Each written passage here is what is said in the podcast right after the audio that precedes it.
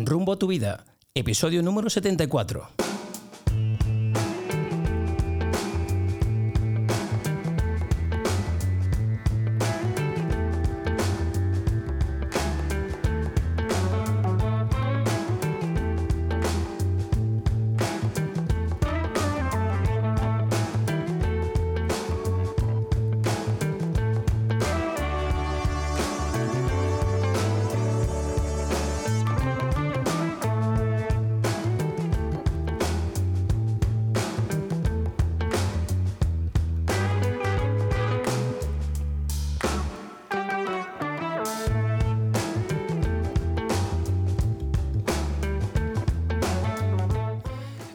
Tal amigos? Y bienvenidos a un nuevo episodio, cuarta temporada de Rumbo a tu vida.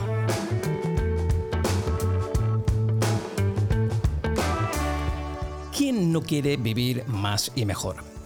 Para aumentar nuestras posibilidades de gozar de una vida longeva, probablemente deberíamos dar al menos 7.000 pasos al día, o hacer deportes como tenis, ciclismo, correr o badminton durante más de dos horas y media a la semana.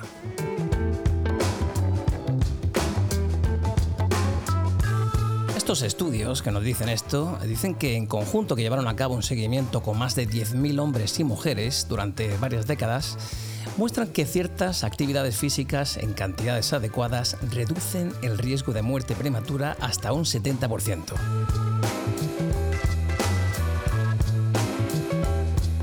Muchas investigaciones ya han sugerido que la gente que es activa vive más que aquellas personas que rara vez realizan actividad física. En el episodio de hoy hablaremos de la relación entre la actividad física y la longevidad. En concreto, hoy tenemos el placer de hablar con una persona que lleva más de 40 años practicando deporte, un corredor, un corredor especializado en trail running.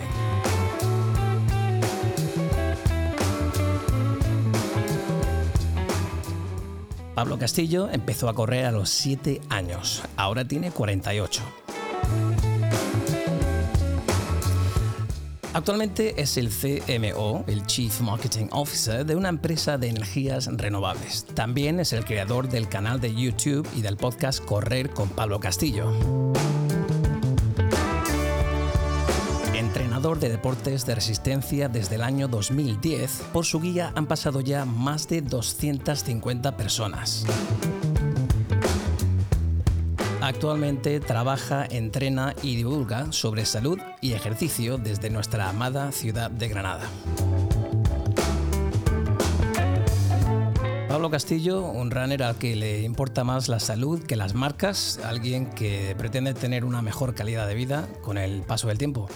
Pablo, bienvenido a Rumbo a tu vida. ¿Qué tal estás? Muchas gracias, eh, Andrew, y gracias por invitarme a tu programa. La verdad que bueno, es un placer estar aquí de, bueno, para hablar de las cosas que nos gustan y bueno, una cosa que me hayas llamado pues me ha hecho mucha ilusión, la verdad. Bueno, fíjate la sorpresa que cuando hablamos por teléfono eh, yo no sabía dónde vivías, tampoco sabía dónde yo estaba y al final confluimos en nuestra maravillosa ciudad de Granada. Sí. Bueno, para empezar, Pablo, eh, ¿por qué no le cuentas a la audiencia de nuestro podcast eh, quién eres, qué haces y por qué estás loco por el running y por el trail running? Ah, bueno, pues creo que lo has explicado bastante bien. bueno, yo pues eso, eh, yo tengo como eh, tres trabajos diferentes. Uno es el trabajo A, que es el que llamamos, que es el que nos paga las facturas, que es el, CMO, o sea, Chief Marketing Officer en una empresa de energías renovables, pues eh, llevo todo lo que es el contenido digital, el marketing y demás. Pero mm, también tengo eso, el canal de YouTube relacionado con la divulgación de pues los deportes, la salud, el estilo de vida sano el entrenamiento y demás, que es eh, Correr con Pablo Castillo. Y también un podcast eh, relacionado con esto que se llama pues igual, ¿no? Correr, hablemos de correr con Pablo Castillo. Y todo esto viene a raíz de que pues yo desde pequeñito eh, empecé a correr a los siete años, porque en el Colegio de las Mercedarias, aquí en Granada, pues una fantástica profesora, una, monja, eh, se dio cuenta de que cuando esta señora era una amante del fútbol y se dio cuenta que yo pues eh, eh, me tropezaba con el balón, no servía para nada en el fútbol, entonces siempre me ponía de portero. Pero también esta señora, sí, sí, era así, y esta señora también cuidaba los recreos. Y en los recreos tuvo el ojo, podamos decir, ah, entrenado de verme que en el pilla-pilla no me cogía nadie y si a mí me tocaba pillar, cogía a todos o a todas, ¿no? También. Entonces un día pues le comentó a mis padres... Para todos aquellos en Sudamérica, atrapaba a Atrapaba, sí. Pues eh, eh, entonces ella les comentó a mis padres esa capacidad o esa tal. Y entonces una vez eh, tenía, yo recuerdo, siete años y hubo una especie de concentración de deportes de, las mercedarias en el Llano de la Perdiz, que es una zona de aquí de Granada de, monte muy bonita y muy preciosa, y hubo una especie de carreras infantiles. Y entonces pues allí pues eh, fue la primera vez que según su, vamos a decir, su, su consejo, pues le dijo a mis padres que me dedicara a correr, ¿no? que se me daba muy bien. Y efectivamente lo hice y pues ya, ya te digo, mm, desde ese momento no lo he dejado nunca. A ver, hay épocas ¿no? en las que por, trabajo, por cosas, correr un poco menos, correr un poco más, pero en general ha sido una, si podemos decir que hay algo constante en mi vida, es el haber estado corriendo al menos todos esos años, más de 200, 250 días de ese año. Entonces, eh, bueno, eh, entré en el equipo de atletismo de, de mi de mi colegio, luego estuve en un equipo de, atletismo también de la mancomunidad del río Monachil y ahí estuve pues compitiendo en atletismo, lo que es el atletismo tradicional, hasta los 21 años y ya desde ahí pues es cuando ya decides que bueno, que el atletismo no te va a dar de comer pero que es algo que tú no puedes quitar de tu vida. Pues haces una carrera, te vas derivando, pero siempre mantienes el, el entrenamiento y esa ese amor por, por las endorfinas ¿no? que te genera ese entrenamiento eh, ahí, ¿no? Y lo vas derivando pues a algo más lúdico, más tal.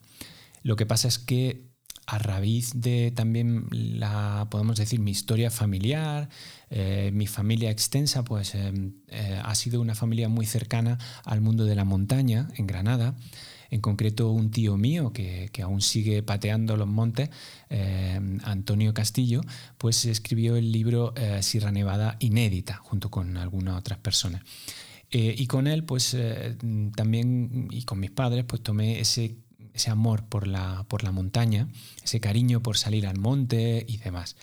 Y entonces, pues corría a finales de los 90 y mm, yo seguía corriendo, pero tenía un cierto ya desapego ¿no? a las marcas y al tal, aunque me gustaba siempre mantener mi ritmo y tal, pero bueno, era más... Y empecé a ver que existía una manera de conjugar el senderismo con el correr. Y al final se llamó eh, en inglés, ¿no? Trail running y aquí pues correr por montaña. Y bueno, pues eh, allá que vi un cielo abierto de practicar ambas cosas, ¿no? Porque al final creo que el correr por montaña no es más que un senderismo rápido, porque se anda mucho en el trail running, ¿no?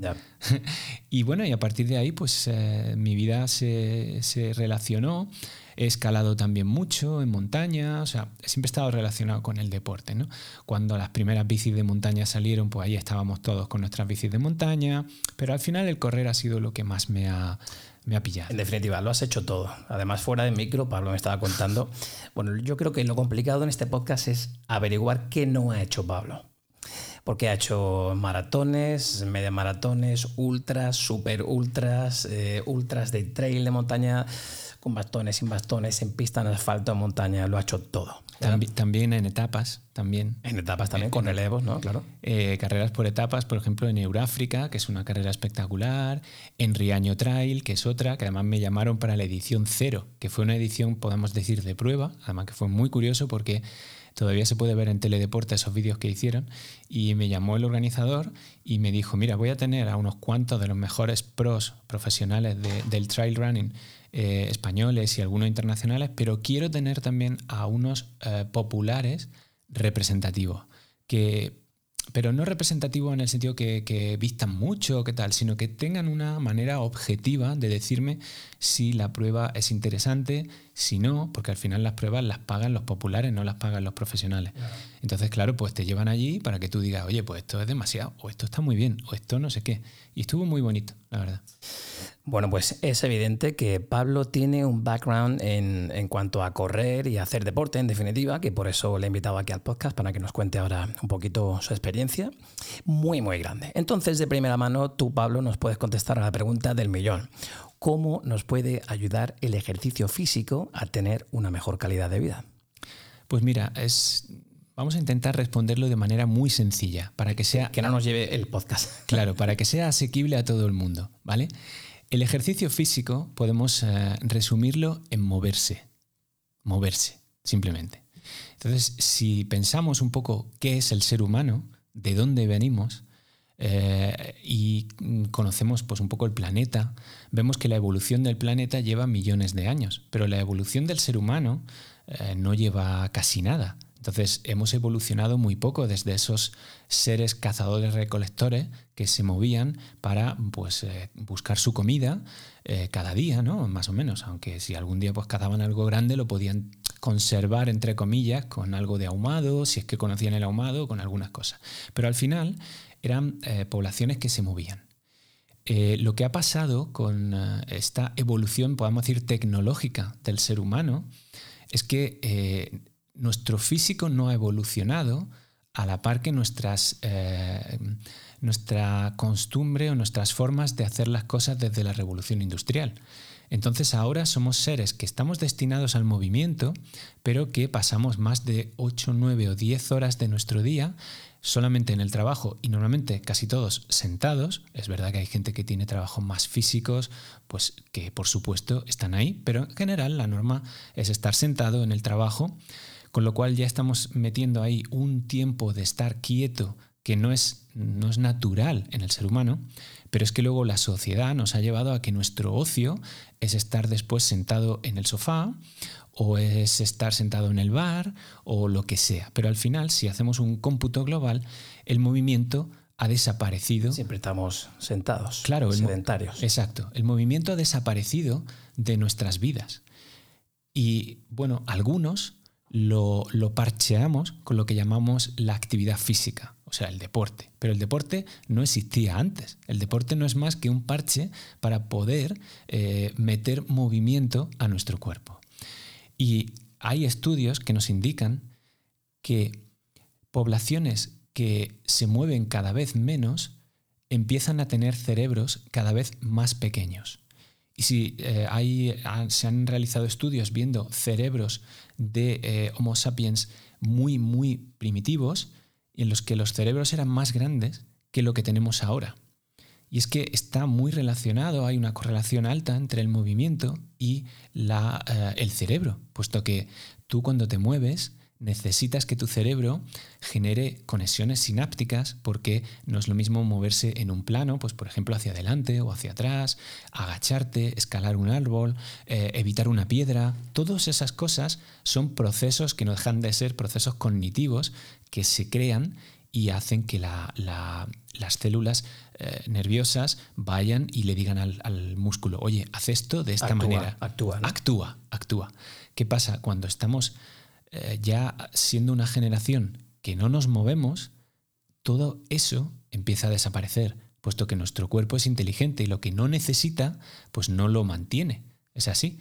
Entonces, todas esas eh, conexiones sinápticas se van perdiendo. Y bueno, pues al final te he contado todo este rollo para decirte que es que hay que moverse, porque si no te mueves, estás destinado pues a, a acabar con muchos problemas no solo físicos, sino también cognitivos. Hay una frase que tú repites en tu podcast que se me quedó grabada ayer. Además, yo la había escuchado, pero de, forma diferente. La gente suele decir aquello de, eh, bueno, dejas de jugar porque te haces mayor. Y tú lo reviertes en, no, no, no, te haces mayor justo porque dejas de jugar. Efectivamente, es que es así de claro. O sea, está demostrado que los eh, ancianos y ancianas que más se mueven y que han tenido una podemos decir una vida de constante movimiento, ya sea por sus trabajos, por su forma de vida, por lo que sea, pero que son personas que se han movido mucho, pues estamos hablando que llegan a los ochenta y tantos, noventa años, con unos niveles de independencia física y algunos incluso también de independencia eh, psicológica y cognitiva eh, muy avanzados. Eh, en cambio, las personas cada vez más sedentarias estamos viendo pues, que llegan a edades, mm, pues eso, a, las edades de ahora, pues 80, 85 años, pero llegan muy deteriorados.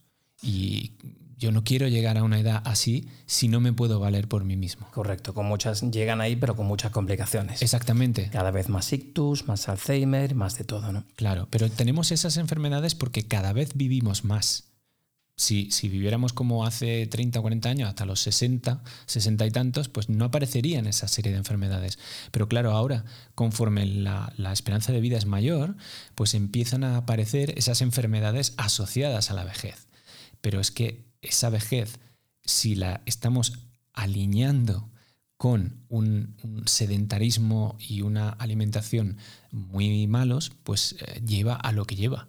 No obstante, por eso en un vídeo donde presenté yo mi proyecto Reset, hablaba de las zonas azules, que son muy conocidas y que todo el mundo seguramente ha, conocido o ha oído hablar de ellas. Al final son cuatro cosas las que podemos decir que son comunes en esas zonas azules, ¿no?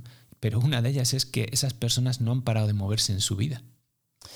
Ayer veía un vídeo precisamente de, creo que fue las noticias, una, una, abuelita, una persona muy mayor, bueno, muy mayor, ochenta y pocos, eh, intentando levantarse de una silla, de una silla de playa. Y la señora era como verla en cámara lenta, Pablo. Eh, no se podía mover tenía que cogerse, agarrarse a la silla, agarrarse al brazo de un familiar para simplemente levantarse.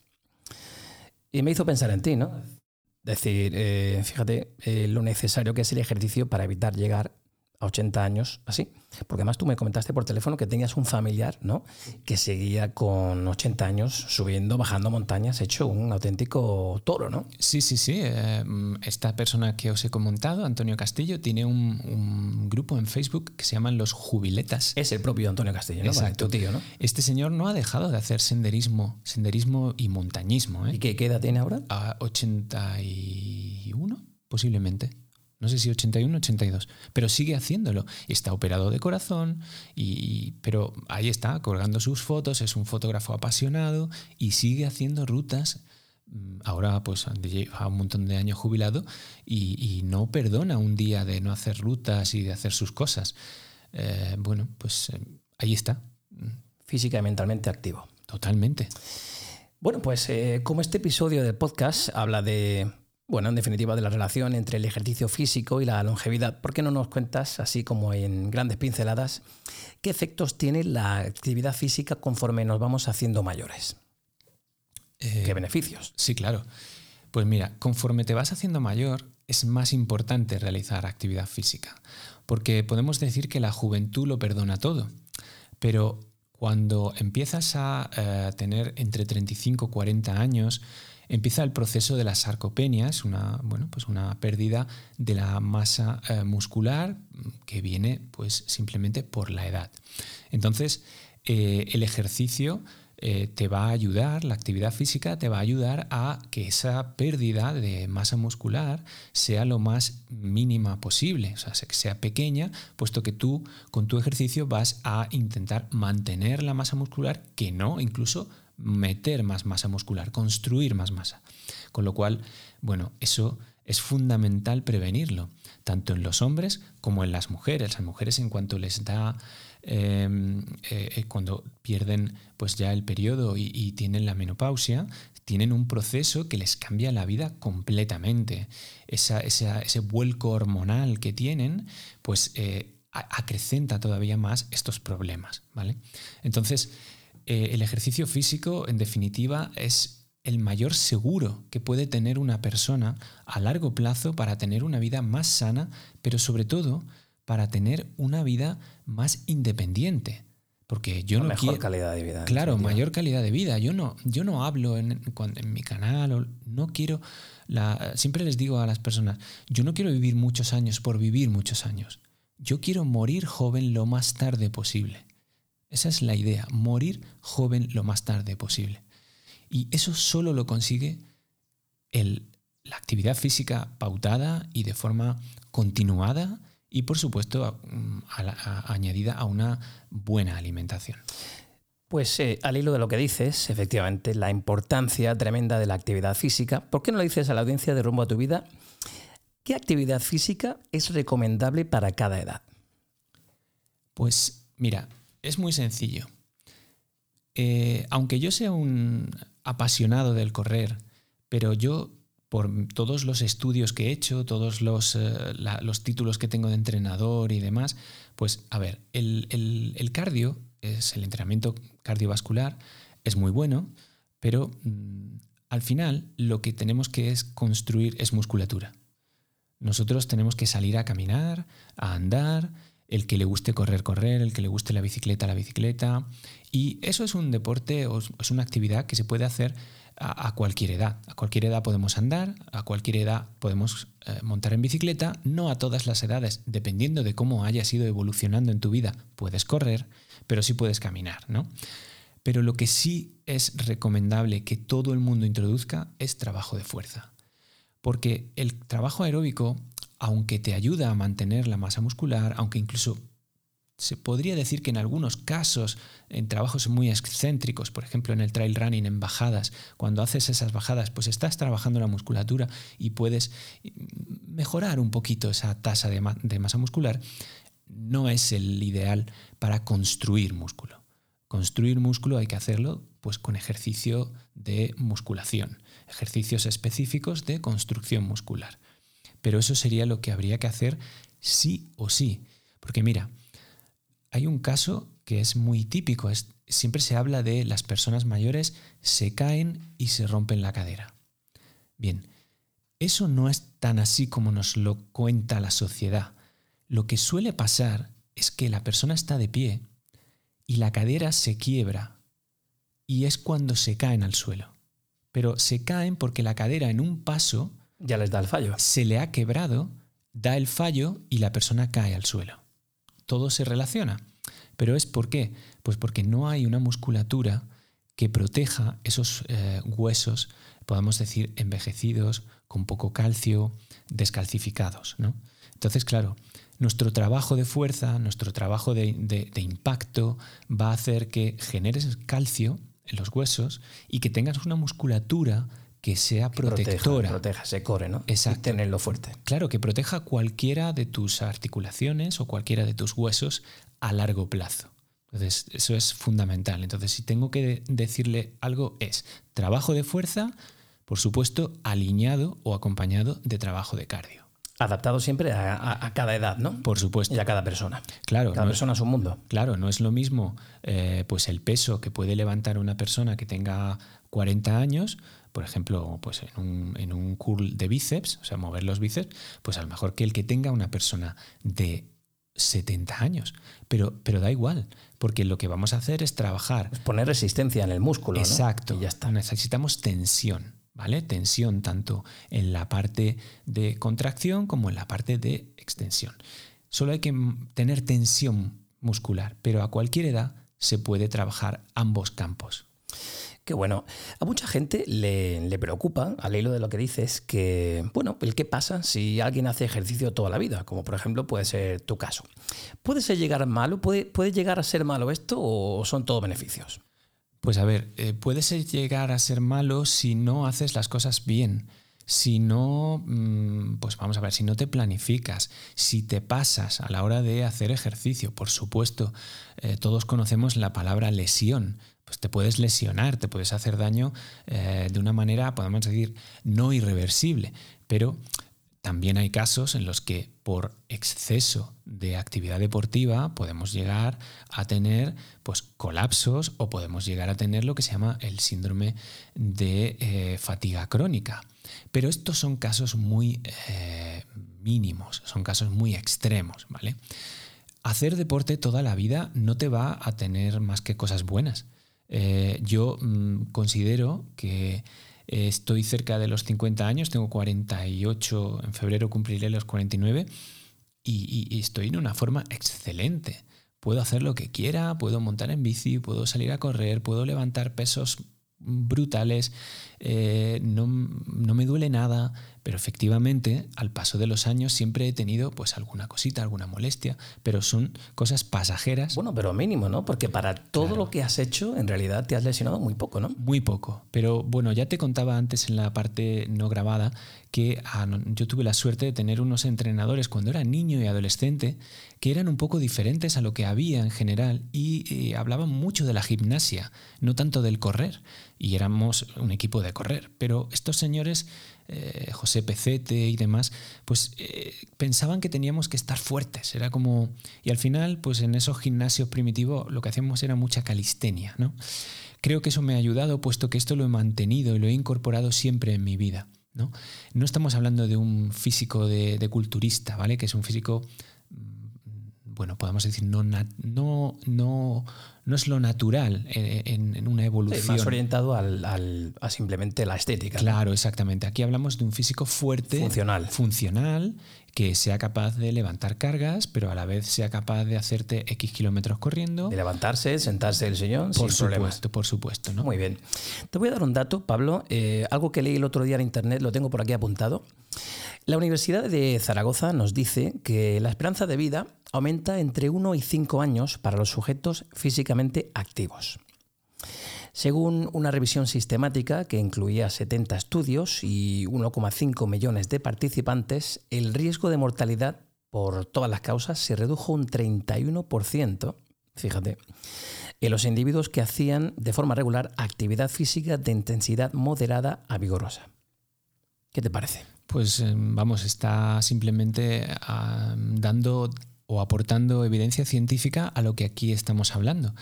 Eh, es que no, no hay duda de que el ejercicio es el mayor eh, protector de la salud también te quería comentar, evidentemente todo esto va entrelazado, ¿no? Hablábamos de, tú hablas del ejercicio de resistencia, no de resistencia, no, pensale en inglés, el, bueno, el ejercicio de fuerza, combinarlo con ejercicios de resistencia cardiovasculares. Y ahora hablemos de la tercera pata de la mesa, si te parece que es de la nutrición, de cómo tener una nutrición adecuada. Sí. Desgraciadamente, eh, hoy en día productos esenciales en nuestra dieta como frutas, verduras, aceite de oliva, carne, pescado han subido muchísimo de precio, sobre todo en el último año, causando así un drástico cambio en nuestros hábitos alimenticios. ¿Qué consecuencias puede tener esto, Pablo, el, comer más ultraprocesados? Bueno, eh, yo creo que, mm, a ver, no soy nutricionista, pero sí soy una persona que se preocupa mucho de lo que come y, bueno, pues eso lo que puede ocasionar es que eh, la gente se aleje de estos alimentos y se acerquen a alimentos que son mucho más baratos, que bueno, que les están podamos decir, engañando un poquito con ese Nutri-Score que están poniendo en algunas cosas que no son nada, nada adecuadas y que se alejen de, de los productos frescos, que es lo que, lo que hay que comer que se alejen de los productos frescos, que se acerquen, ¿no? no, no, tú me has dicho eh, esa subida de precios lo que va a ah, hacer es que se alejen, de, se alejen de ello, ¿no? Entonces estamos alejando a la gente de la comida que debe comer y la estamos acercando a la que la industria quiere que comamos. La industria cada vez invierte más y más en marketing, en promocionar determinados productos y eso está acarreando un cambio de alimentación drástico, ¿no? Totalmente, totalmente. O sea, es que. Cada vez más cereales azucarados por la mañana. Totalmente. En lugar de, no sé, una avena con algo de fruta, ¿no? Efectivamente. Pero al final busca la industria hacernos las cosas lo más fáciles posibles y vendernos aquello que a ellos les cuesta menos eh, dinero producir por lo cual a nosotros nos cuesta, por supuesto, menos dinero comprar, pero el margen que tienen es brutal pero a nuestra salud, eh, bueno, es, impresionante lo que está haciendo. hay estudios que te comentaba antes, eh, bueno, ha salido hace poco una herramienta para poder descubrir de forma mm, previa eh, lo que es la cirrosis silente y bueno, eso es, una cosa tremenda nos cuenta en una entrevista a Pérez Royes, que es uno de los eh, investigadores principales de ese estudio, eh, y de esa herramienta que va a salir para ello, que en 10-15 años vamos a tener en España una, una pandemia de, de cirrosis debido a la obesidad y eh, la falta de movimiento de la gente porque no se está dando cuenta ya que no se puede, em, no se puede detectar ese hígado graso que se va generando, pero muy poquito a poco, muy poquito a poco, muy poquito a poco. Y esto viene ya por, por, los hábitos alimenticios y ellos mismos han detectado que ya en Estados Unidos hay eh, niños entre 13 y 17 años con eh, cirrosis. Y todo derivado de lo que comen. Bien, Pablo, pues eh, quiero que sepas que en el momento en el que yo comenté a la audiencia de Rumbo a tu Vida que tenía pensado hacer este podcast sobre, bueno, en definitiva, la relación entre el ejercicio cardiovascular, en el cual te considero experto, y su relación con la longevidad, pues esto entusiasmó a muchos de los oyentes, la audiencia de Rumbo a tu Vida. Y le pedí, bueno, que si estaban interesados en hacerte alguna pregunta, pues que se sintiera libre de hacerlo. Y aquí tenemos eh, algún audio de los oyentes de Rumbo a tu Vida, algunos seguidores de tu canal. Así que te voy a poner sus preguntas para que puedas comprobar qué quieren saber, ¿vale? Vamos a intentarlo. Buenas, mi nombre es Emilio Jiménez, tengo 40 años y me gustaría saber cómo dentro de las actividades y deportes que se están mencionando, cómo afecta o qué papel juega la intensidad en cuanto a la longevidad. Y también me gustaría saber específicamente, atendiendo a aspectos fisiológicos, cómo influye o cómo hace que aumente la longevidad el tipo de entrenamiento. Muchísimas gracias. Bueno, pues eh, mira, eso eh, vamos a, comentarlo. Mm, es una pregunta muy, muy interesante, puesto que no hemos hablado todavía de la intensidad. Mira, eh, a mí me gusta hablar siempre de eh, la forma de entrenar, eh, podemos decir, para, vamos a centrarnos en una corredora, un corredor. Eh, para mí es siempre un entrenamiento polarizado, ¿vale? Un entrenamiento polarizado lo que significa es que vamos a trabajar más o menos el 80% de las sesiones o del tiempo que trabajamos, que entrenamos, lo vamos a hacer a una intensidad moderada o baja, ¿vale? Pero hay un 20% de esas sesiones que tenemos que hacerlas a una intensidad eh, muy alta. Y ahora vamos a ver cuál es la razón. Esa intensidad muy alta lo que nos va a ayudar, por un lado, es a mejorar, mantener, pero sobre todo mejorar nuestro VO2 max, nuestro eh, consumo máximo de oxígeno, que se mide en mililitros por litro y demás, nos va a ayudar a mejorarlo y está totalmente, eh, pues la ciencia nos avala que personas con un VO2 más, max más alto tienen mayor eh, tiempo y mayor esperanza de vida y una longevidad mayor en este caso. Pero esto ¿por qué es? Vamos a ir a, dar un poco la explicación. ¿no? Ese 20% del tiempo que tenemos que hacer ejercicios eh, en alta intensidad, ahora está de moda hablar del HIIT, ¿no? Eh, entrenamientos de intervalos. Exacto, entrenamientos de intervalos en intensidad, pues lo que contribuyen es que eh, fuerzan nuestro mecanismo y hacen que nuestras mitocondrias se hagan mucho más efectivas a la hora de procesar la energía puesto que estamos demandando una energía de alto, podemos decir, alto octanaje, muy, muy de consumo muy rápido, ¿no? Entonces, las mitocondrias tienen que transformar todos los eh, nutrientes en esa ATP y transformarlas lo más rápido posible para poder nutrir a la musculatura y al sistema cardiovascular, o sea, al torrente sanguíneo, de todos esos nutrientes que tienen que llegar a los músculos cuanta más evidencia científica está surgiendo de que cuanto mejor es tu nivel mitocondrial, más longevidad aparece. O sea, que por supuesto hay que meter sesiones de intensidad, pero no ya para correr más rápido, que pasa a correr más rápido gracias a ellas, sino porque es necesario activar esa vía metabólica en nuestro cuerpo y darle esos, esas pinceladas para que las mitocondrias eh, pues no solo mm, se mantengan, sino que también mejoren su funcionamiento. Ahora entiende la audiencia de Roma tu vida porque hemos invitado aquí a, Pablo Castillo. Fantástica respuesta, Pablo. Eh, tengo por aquí otro audio de un seguidor de tu canal. Vamos a ver qué te parece. Pues sí, eh, quizás, quizás preguntarle eh, cómo saber el ratio de esfuerzo adecuado en base a la edad que se va teniendo para no, para no entrar muchas veces en fase de oxidación, que es donde ya el beneficio del deporte ya quizás no es, no es tan claro. Cómo saber ese baremo en base a los, en base a los ratios, en base a los ratios de edad, cuál es digamos el umbral, el umbral o el baremo a tener en cuenta? Venga, un saludo. Bueno, esta pregunta me gusta mucho porque es algo... Viene, de un ciclista de montaña, ¿eh? Vale, vale. Mm, al final es un trabajo de cardio, ¿no? Entonces, eh, pero me gusta mucho esta pregunta porque la he tratado muchísimo en el, en el canal, tanto en directos en los sábados por la tarde que hacía, como en el, en el podcast también lo he hablado mucho y demás. Vamos a ver, hay nos ha preguntado cómo saberlo en torno a la edad. Vale. Eh, todo el mundo conocerá que tenemos pues, un sistema para eh, medir la intensidad a la que trabajamos, ¿vale? Que es un sistema muy conocido, que son las pulsaciones. Bien, entonces, pues los ciclistas, los corredores, las corredoras usan pues dispositivos pues como los relojes eh, modernos, que mm, ya llevan la lectura de pulsaciones en la muñeca o bandas pectorales, ahora también bandas en el brazo, que nos dan la lectura de las pulsaciones. Y hay diversas fórmulas para calcular esas pulsaciones máximas y luego están pues unos porcentajes que si el 70%, el 80%, etcétera, etcétera, hay. Bien, todos sabemos que con el paso de los años las pulsaciones van a ir cayendo, es normal, ¿vale?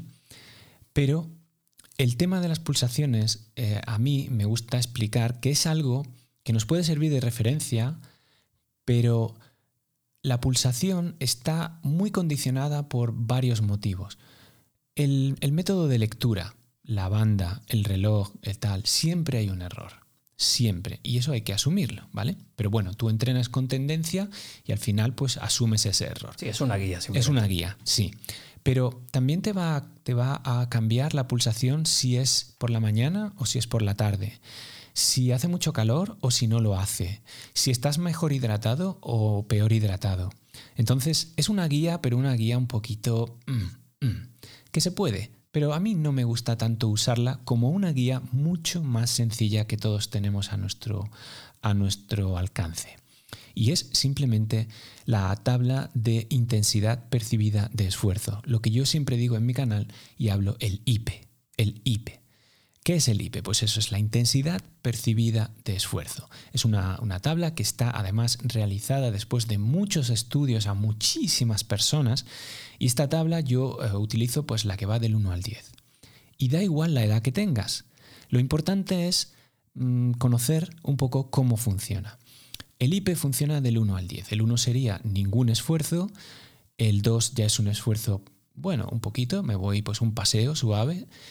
El 3 ya es 3, 4, podemos decir, es una sensación de eh, voy trotando, pero aún puedo mantener una conversación. Tengo todavía capacidad para, para hablar, ¿no? Tengo una, no tengo deuda de oxígeno en ese momento. Y luego vas subiendo esos niveles. Por ejemplo, ya un 6 es cuando puedo emitir frases pero no conversaciones. Un 7 ya son palabras sueltas. Un 8 casi no puedo hablar. Y un 9-10 sería el esfuerzo máximo. Ya muero. Ya muero. Pero muero durante... La muerte. Esa muerte te dura 30 segundos, más o menos. 30-40 segundos, ¿vale? Puedes aguantar hasta morir ese tiempo, ¿no? Entonces, con esta escala, uno no solo se aleja un poco de tanto tema tecnológico, sino que también a lo largo del tiempo empieza a conocerse a sí mismo o a sí misma como persona y como sujeto activo. Sabe dónde está su IP3, sabe dónde está su IP4 5 y sabe que hoy es un día diferente porque cuando tiene la sensación del IP3, pues hoy la tiene a 5. Eh, ¿no? Es como hoy no estoy bien, pues un día que estás más cansado, que has descansado mal, lo que sea. Entonces, bueno, mi respuesta es, Puedes utilizar medios externos, como son las pulsaciones, va muy bien. Eh, en ciclismo pueden usar la potencia, que es bastante objetiva, pero al final no hay nada mejor que conocerse a uno mismo y, ser capaz de un día salir a entrenar sin que el reloj te condicione porque se te ha quedado sin batería. ¿Vale? Simplemente con esa escala de intensidad percibida de esfuerzo, se puede entrenar y se puede hacer, mm, vamos, entrenamientos muy, muy perfectos. Y esto entiendo que varía también dependiendo de la edad del individuo que practica ese deporte. Por ejemplo, este oyente nos preguntaba a, qué intensidad aconsejas entrenar, ¿no? Para no entrar en esa fase de oxidación, ¿no? Pero no varía. ¿Por qué? Porque lo que esta, esta escala mide de forma interna. Entonces tú mismo vas a saber que mi IP3 hace 20 años era uno, pero mi IP3 de ahora seguramente será otro. Si lo calculamos a pulsaciones, seguramente en eh, mi IP3 hace 20 años pues eran, pues no sé, 120 pulsaciones y mi IP3 de ahora pues a lo mejor son 130. ¿Vale? He subido pulsaciones pues porque he envejecido 20 años, tengo tal, pero la sensación que yo voy a tener en mi cuerpo es la del IP3. No sé si me explico. esa es la que dicta el es esfuerzo. es que tu cuerpo es el que dicta el esfuerzo. ¿Y qué te dicta? Pues que si tú tienes que ir tranquilo, en un rodaje suave, eh, por, mm, por, debajo de, lo que llamaríamos el umbral eh, aeróbico, ¿no? Pues antes de pasarlo, pues estamos hablando de hacer un IP34. ¿Y qué te dice el IP34? Que tú tienes que poder salir a trotar y hablar con un colega que lleves al lado o hablar o cantar una canción o lo que te dé la gana, pero que tienes que ser capaz de mantener una conversación. Da igual la edad. Mientras estés trabajando a esa intensidad, podrás mantener una conversación, pero la intensidad, por supuesto, será diferente si tienes 50 años que si tienes 20.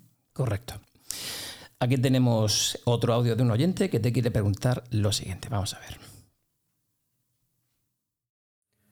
Hola, soy Antonio Valverde y tengo 54 años. Me gustaría saber si existe una relación entre el deporte y la menor probabilidad de padecer cáncer o de recaída en caso de haberlo padecido. Yo suelo practicar bici de montaña y natación.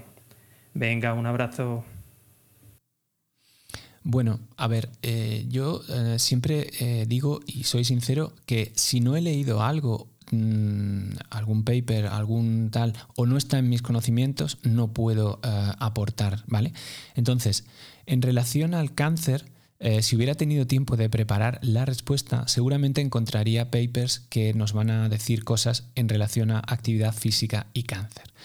A ver, como no lo he encontrado, no puedo decirlo, pero sí que os puedo hablar, por ejemplo, de eh, que hace nada, vamos, lo he traído hoy para comentárselo a, Andrew, por ejemplo, ha salido una revisión sistemática de julio de 2023 que nos dice que eh, con más de 230 artículos que se demuestra que la pérdida de masa muscular con el paso de la edad está relacionada y correlacionada con el deterioro, el deterioro cognitivo y el Alzheimer. Con lo cual, bueno, si hacemos lo contrario, pues eh, si no perdemos mm, tanta masa muscular, seguramente tendremos protección frente a ese deterioro y, demás. Pero además, hay otros estudios también eh, de revisiones sistemáticas que nos indican que cuanta más musculatura tienes a lo largo de los años, eh, relacionada con tu peso, ¿vale? No estamos hablando de, hacer una musculatura tipo fitness de concurso de musculación, ¿vale? Pero la adecuada a tu peso, eh, pues esos músculos eh, sueltan unas mioquinas en el torrente sanguíneo cuando se ejercitan, cuando hacen actividad física, que duran aproximadamente siete días en ese torrente sanguíneo. Y esas mioquinas activan el hipotálamo y genera adaptaciones neurológicas de alta calidad que son protectoras eh, en cuanto a problemas cognitivos. Bueno, en cuanto al cáncer, pues al final lo que sí te puedo decir es que sabemos que el cáncer se desarrolla por esas eh, células eh, que se quedan pues, silentes en el cuerpo y que van transformándose y demás. Cuanto mejor funcione tu organismo, cuanto sus procesos internos sean más limpios, más podrás limpiar esas células eh, zombies que le llaman y eliminar o arrastrarlas y que se vayan en nuestros procesos de desecho, eh, puesto que estás optimizando todos los procesos de tu cuerpo y eso se consigue con la actividad física. De cualquier forma, encomiable el esfuerzo de nuestro oyente en seguir haciendo deporte a pesar de haber superado un cáncer. Bueno, pero es que eh, no le, yo diría que no le queda mejor medicina que seguir haciendo ejercicio. El deporte es vida, ¿no? Como eh, claro, el deporte no le va a... Hombre, siempre mm, con el consejo médico, por supuesto, y aquí vuelvo a decir, yo no soy médico, entonces no puedo meterme en eso, pero sí el médico le va a decir, haga usted el deporte que pueda, pues que es que el deporte no le va a aportar ninguna mm, cosa perjudicial, es que no le va a aportar, solo puede aportar cosas buenas. Bueno, y por último tenemos aquí también el testimonio de este otro oyente. Hola Pablo, me llamo Edu, tengo 33 años y quería preguntarte acerca del lactato, si es ese villano como todos creemos o en, este caso las carreras de ultra distancia puede ser de alguna forma un aliado y, y se puede aprovechar como energía. Gracias, un saludo. El lactato. El lactato. Bueno, mira, eso es muy interesante porque hace bastante poco, bueno, poco, hace ahora ya como año y medio, demás, al lactato se le está tratando de otra manera. Efectivamente, siempre hemos considerado el lactato, como un producto de desecho muscular y decíamos que, bueno, que es que tengo agujetas porque, porque tengo mucho lactato, no sé qué, bueno, cosas que no son ciertas. Eh, pues estudios muy, muy, muy recientes están demostrando que el lactato es otro de los sustratos energéticos que tenemos en el cuerpo y que funciona pues, de una manera eh, diferente al glucógeno muscular y demás, pero que es no solo un villano que no lo es, sino que es un gran aliado, como dice este señor, a la hora de hacer eh, ejercicio. Y que la forma en la que el, músculo lo consume, por supuesto, es diferente a cómo consume el glucógeno, pero que también es eh, pues un sustrato eh, alimenticio que nos va a ayudar a la hora de, realizar actividad física. Por supuesto, todavía pues eh, hay mucha investigación ante, ante, ello, pero efectivamente ya no es considerado el lactato como un villano, sino como un aliado más. Al hilo de lo que decías al principio del podcast, Pablo, en cuanto a esa, monja que te veía correr en el patio del colegio, yo te quiero llevar de nuevo de vuelta a esa época, ¿vale? Porque eh, hoy en día la educación física en los colegios se ha convertido en una asignatura ideal para muchos niños, ya que se les permite aprender bueno, disciplinas como baile, baloncesto, incluso fútbol sala. De hecho, ayuda a evitar esa tendencia, lo que tú comentabas antes, ¿no? a una vida sedentaria e incluso le sirve para fomentar buenos hábitos como el trabajo en equipo, ¿no? como hacen deportes de equipo como el fútbol y baloncesto. Sin embargo, Pablo, el actual currículum de educación primaria en España solo incluye 180 minutos a la semana, tres horas. Y el año pasado se aprobó una reforma que supuso el paso de dos a tres horas semanales en secundaria. ¿Esto es suficiente? A ver, eh, pues yo creo que no. Tres horitas a la semana. Yo creo que es verdad que es complicado, pero yo creo que como poco deberían tener una hora al día de actividad física, puesto que la escuela también tiene un, podemos decir, un, un papel protector en la sociedad y protector del menor. Y hay veces que, pues en la familia, pues por H o por B, estos niños y niñas llegan a sus casas y no hay ningún tipo de aliciente para hacer una actividad física. Ya sea porque los padres y las madres no la practican, ya sea porque el entorno no es el adecuado, lo que sea.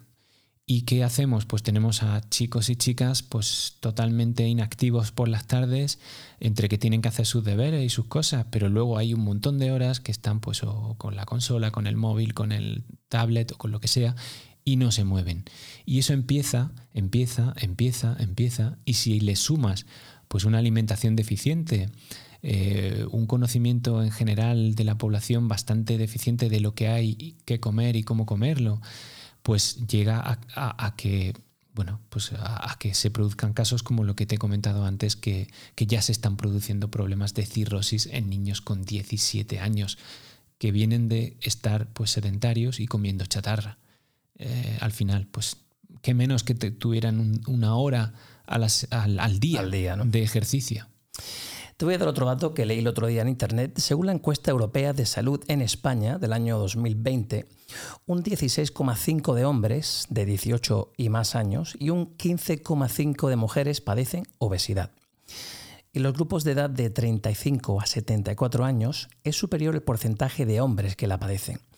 Y un 44,9 de hombres y un 30,6% de mujeres padecen sobrepeso. Hoy en día cerca del 40% de los adultos en Estados Unidos, 40%, y el 18,5% de los menores padecen de obesidad. Según la OMS, se estima que la obesidad es responsable cada año de al menos 200.000 nuevos casos de cáncer en, en Europa. La obesidad causa más de 1,2 millones de muertes al año en Europa, lo que supone el 13% de todos los fallecimientos. Y también nos dice en lo que concierne al sobrepeso que casi el 60% de los adultos y uno de cada tres niños en edad escolar presenta exceso de peso u obesidad en el continente. Pablo, ¿cómo podemos empezar a concienciar a todos de la importancia que tiene cuidarse, alimentarse correctamente y hacer algún tipo de actividad física? Pues Andrew, esa podría ser la pregunta del millón y quien la responda seguramente se hace rico. Bueno, por ejemplo, eh, con programas educativos adecuados, fomentando el deporte, como tú decías, ¿no? Al menos una hora de movimiento al día. Sí. Con eh, podcasts como este, como el tuyo, que fomentan el ejercicio, el bienestar. Sí, pero mira, yo me he dado cuenta, eh, después de siete años con el canal de YouTube, que pues uno analiza las estadísticas del canal, va mirando pues para ver por dónde, cómo van los, seguidores, los espectadores, eh, cómo son, ¿no? Y al final te das cuenta que cada vez eh, los espectadores son muy parecidos a ti. Entonces, pues son gente que está interesada ya por el deporte, que quieren profundizar más, quieren ir más adentro del deporte, conocer más cosas. O bueno, también hay gente que solo ve los vídeos por entretenerse, ¿no? Pero Claro, mi, pasión sería poder llegar a todas estas personas que ven el ejercicio como, como, pues algo muy lejano, porque se alejaron un día o porque nunca lo realizaron y ven o creen de forma errónea que esto es algo eh, como, como ascender el Everest, ¿no? Que ellos o ellas se ven de una manera y ya creen que es imposible llegar a la otra manera. Pero es que en el camino es donde, donde se hace todo el proceso. Porque al final, mm, lo que a mí me gusta decir es que no es, el destino no es estar delgado o estar sano, es, eso es el camino. O sea, el propio destino es el camino para conseguirlo, porque al final eso es lo que genera hábitos saludables, el, comenzar a, recorrer ese camino y entonces eh, mm, introducir esos hábitos en tu vida. Entonces, ¿cómo hacerlo? Yo lo intento pues haciendo, como tú bien dices, eh, mi podcast, mi canal de YouTube, em, pero, pero, soy consciente de que es muy difícil para, muchas personas, que es un tema muy delicado y que tienen que ser ellas y ellos los que den el paso. Y luego nosotros estamos ahí para guiarles, para acompañarles, para ayudarles, para simplemente motivarles si es necesario. Pero... fíjate que hace un ratito yo te comentaba que hay determinado tipo de perfil de persona, ¿no? Que siempre dicen, ponen cualquier excusa para decir, bueno, cuando pierda 5 kilos, entonces salgo a correr. Bueno, cuando me encuentre mejor mentalmente, entonces salgo a correr o a andar un poquito. Bueno, cuando pase el verano que hace mucho calor, entonces salgo a andar. ¿Qué consejo le darías a ese tipo de personas que siempre buscan una excusa para no hacer esa actividad física que tan beneficiosa está demostrando ser? Bueno, el consejo que les daría es que no lo demoren más, que simplemente no piensen en, en eh, cuando pierda 5 kilos. No, es que no los vas a perder si no empiezas a salir por la puerta de tu casa o en tu misma casa haciendo algún ejercicio. Pero lo más sencillo es eh, empezar a, caminar y ir viendo los beneficios de caminar pues 10 minutos, 15 minutos, luego media hora, ir poco a poco así. Y cuando ya vean que, bueno, que, la cosa empieza a tomar otro cariz, pues ya meterse y hacer entrenamiento de fuerza, porque es el que de verdad les va a ayudar a perder peso al crear y al demandar mucha más energía de sus cuerpos, ¿no? Pero sobre todo es que no lo demoren, que den un primer paso, pero un primer paso físico, de salir por la puerta y dar un paseo. Y ese día se acabó. Y otro día, y otro día, y poquito a poco. Y sobre todo, que disfruten conociendo la comida de verdad. Que disfruten conociendo cómo comer lo más sano posible, que no significa ni comer aburrido, ni que sea excesivamente caro, ni, ni nada, pero hay que conocerlo. Y, es verdad que el, el mainstream que hay eh, nos oculta mucho cómo debemos comer bien. Hablemos ahora, si te parece, del alcohol. Eso de que una copa de vino era bueno para el corazón, ¿cuánto hay de verdad en eso? Bueno, pues eh, la verdad que quisiera el lobby del alcohol cuando pagó porque esas cosas se contaran en los medios. pero, pero poca gente sabe eso, ¿verdad? Que hay mucho invertido, hay en, general campañas que promocionan el consumo de alcohol. Hombre, pero es normal, es una industria millonaria y una industria que, fíjate lo que pasó con el tabaco, pero una industria que supo moverse mejor y que se puso del lado de, la ciencia, entre comillas, hasta, bueno, más que de la ciencia, de, de los medios de comunicación. ¿no? Entonces, bueno, esos son unos estudios que, se pagaron y eh, vamos a ver, vamos a ver. Es que es muy sencillo. El alcohol es un veneno, directamente, es un tóxico. Entonces, cuando tú te metes un tóxico en el cuerpo, pues tu cuerpo reacciona y dependiendo del nivel de toxicidad que tú eh, ingieras, pues va a reaccionar de una manera o de otra. Fíjate, el mismo caso pasa con las almendras amargas. Eh, si tú en una bolsa de almendras te encuentras una almendra amarga, pues hombre, a mí no me gustan, yo no me las como. Pero hay gente que se las come y no saben que son eh, venenosas, directamente venenosas por, su, por un contenido que tienen en azufre. Bien, vale, pues una almendra amarga no te, no te pasa nada. Pero si te comes 50, directamente mueres. ¿Vale? Bien, es lo mismo que pasa con el alcohol. El alcohol tiene pues un condicionamiento que además es que nos da una sensación de, bienestar, de mm, bueno, ¿no? todos sabemos Socializamos, lo socializar, etcétera, etcétera, sí. Pero eh, aquí me puede decir alguien, sí, pero es que hay una señora con noventa y pico años que dice que todos los días se tomaba su copita de vino y tal. Efectivamente, esa señora es una rara estadística, pero la normal de los normales en general. Lo habitual. Lo habitual no es eso. Lo habitual es que si tú consumes mucho alcohol vas a tener eh, pues problemas de alcoholismo por dependencia. Y si no consumes mucho, pero lo consumes de forma continuada, lo que va a ocurrir es que al cabo de los años, como esto que he comentado antes, vas a tener lo que llama, se llama ahora la eh, cirrosis silente. ¿Por qué? Y me explico esa típica copita de, pues solo una copita de vino todas las noches con la cena o tal, lo que va generando es que va depositando en el hígado muy poco a poco, muy poco a poco, los metabolitos del alcohol y va disgregando el hígado. Claro, a corto plazo no pasa nada, a medio plazo tampoco, pero se están produciendo ya casos de cirrosis de personas que no se consideran alcohólicos, como antes, ¿no? Cuando éramos niños, la cirrosis era algo como de las personas, pues los borrachos de la calle, ¿no? Pero ahora eso está ocurriendo en personas de orden, que se dice por ahí. Y eso es porque hemos normalizado el consumo del alcohol y a veces yo, a mí me gusta mirar los carros de la compra de la gente cuando voy al supermercado y yo no puedo entender que la gente compre cervezas para tener en casa pues 24, 36 en un carro de la compra de una semana. Entonces, eso que parece que no hace daño, a largo plazo es muy peligroso.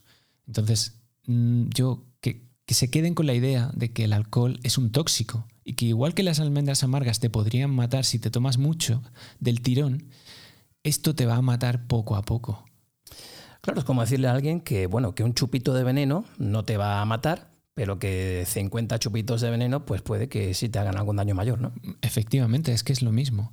Por supuesto que está bueno, que genera lo que tú decías, esa, sensación de, que me, me, evado, que, bueno, pero, pero sepamos lo que estamos tomando. Hablemos ahora, fíjate, en uno de tus podcasts hablas de la pérdida de movilidad conforme nos vamos haciendo mayores. De hecho, los porcentajes eran alarmantes en las personas sedentarias que no hacían ningún tipo de actividad física. Y antes lo hemos comentado, ¿verdad? Hemos dicho que a medida que se envejece se van produciendo una serie de, cambios que van limitando poco a poco los movimientos de las personas. La pérdida de movilidad se relaciona con, uno, como tú bien dices, la disminución de la fuerza muscular, la pérdida de la elasticidad en nuestras propias articulaciones, la disminución de la agudeza visual o alteración del equilibrio. Estas situaciones se pueden agravar en la mayoría de ocasiones por la presencia de diferentes enfermedades, eh, artrosis, osteoporosis, etc. Y pueden suponer un aumento de la probabilidad de caídas, como tú mencionabas antes. ¿Qué tenemos que hacer, eh, Pablo, para, que, para no perder tanta movilidad y así poder valernos nosotros por nosotros mismos? Bueno, pues es un poco reiterar todo lo que hemos eh, estado comentando. no llegar al caso de esa viejecita que no podía ni levantarse. Claro, ¿no? Entonces, por un lado, tienes que mantener una actividad física constante en tu vida, ¿vale? Pues una media de, pues eso, eh, hacer un, algún tipo de entrenamiento físico o actividad física eh, de, de, de, tres a cinco días a la semana, por ejemplo, ¿vale? Incluso seis, si quieres. Mantenerla durante el tiempo con cierto conocimiento de lo que estás haciendo, ¿vale? Intentar mantener, por un lado, tu musculatura lo más alta posible y luego no dejar de hacer también ciertos movimientos, pues por ejemplo agacharte en cuclillas, eh, esa postura que se llama la, eh, en yoga malasana, que es simplemente agacharte en cuclillas y permanecer ahí un poquito de tiempo, eh, mantener la fuerza de agarre, que pues es la fuerza prensil de nuestras manos, que está muy correlacionada también con la longevidad. Cuanto mayor fuerza de agarre mantengas, más esperanza de vida tienes, ¿vale? Entonces, pues moverte, moverte y sobre todo en tu día a día intentar hacer movimientos que consideras que no debes hacer. Por ejemplo, eso de agachar la, espalda hacia adelante, pues te agachas si quieres y si no, no lo hagas, pero te puedes agachar. Eh, agacharte en cuclillas, eh, sentarte en el suelo y volverte a levantar, eh, intentar pues mm, sentarte en una silla y levantarte sin las manos, muchísimas cosas que puedes hacer para movilizar tus articulaciones y tener patrones de movilidad que con el paso del tiempo se van olvidando, porque no los practicamos y simplemente se olvidan. Además, hay como una señal muy, muy evidente, ¿no? Mis hijos me lo dicen, ¿no? Cuando te levantas de la silla diciendo el clásico, ¡ay! Ahí ya dices, ahí ya falla algo, ¿no? Mira, es muy curioso que, por ejemplo, en, culturas eh, orientales, en la India, en Asia, la mayor parte de las personas, incluso mayores, muy mayores, descansan en cuclillas. No descansan sentadas, descansan en en esa posición en cuclillas. Y aquí a muchas personas de poca edad, de 50 años, les cuesta. Eh, o no pueden hacerlo. No pueden, no pueden, sí, sí, sí. O no saben hacer la posición, que es curioso, ¿vale? Entonces, por eso te digo, hay eh, que mantener esa cantidad de movimientos para que nuestro cerebro no los olvide. Y por último, Pablo, eh, bueno, son conclusiones finales. ¿Qué consejos le darías a todas aquellas personas que nos están viendo o escuchando? Bueno, eh, no quiero, mm, a ver, no quiero ser pesado y repetir lo mismo, ¿no? Pero mm, bueno, eh, al final pensad que no tenemos un vehículo para movernos por este planeta que es nada más que nuestro cuerpo, que es la única manera que tenemos para movernos y que si tú llevas el coche a la revisión cada X tiempo y te preocupas de ponerle un buen aceite, una buena rueda y pasarle la ITV, qué pena, ¿no? Que no te preocupes de tu cuerpo de la misma manera, ¿no? Con una buena comida, un buen descanso y, un mantenimiento adecuado, que es el ejercicio. ¿Y qué le dirías eh, que a aquellas personas que quieran saber más de ti? ¿Dónde y cómo pueden encontrarte? Pues es muy sencillo. Eh, en YouTube me pueden conocer o encontrar como Correr con Pablo Castillo en eh, podcast, en todas las redes de podcast pueden encontrarme con Hablemos de Correr con Pablo Castillo y luego en Instagram es arroba Pablo Castillo eh, GR. Pues ahí lo tienen, señores. Alguien dijo, el elixir de la eterna juventud está escondido en el único lugar en donde a nadie se le ocurre buscar, en nuestro interior. En nuestras manos está, Pablo, el envejecer de la mejor forma posible y el vivir una vida plena. Pablo, gracias por tu amabilidad y por compartir tus sabios consejos con la pequeña gran familia de Rumbo a tu vida. Gracias a ti, Andrew, y sobre todo gracias por darme la posibilidad de volver a machacar estas ideas en la mente de la gente. Esperemos que algo, algún pozo de algo haya quedado, ¿verdad? Esperemos. Muchísimas gracias. Gracias a ti.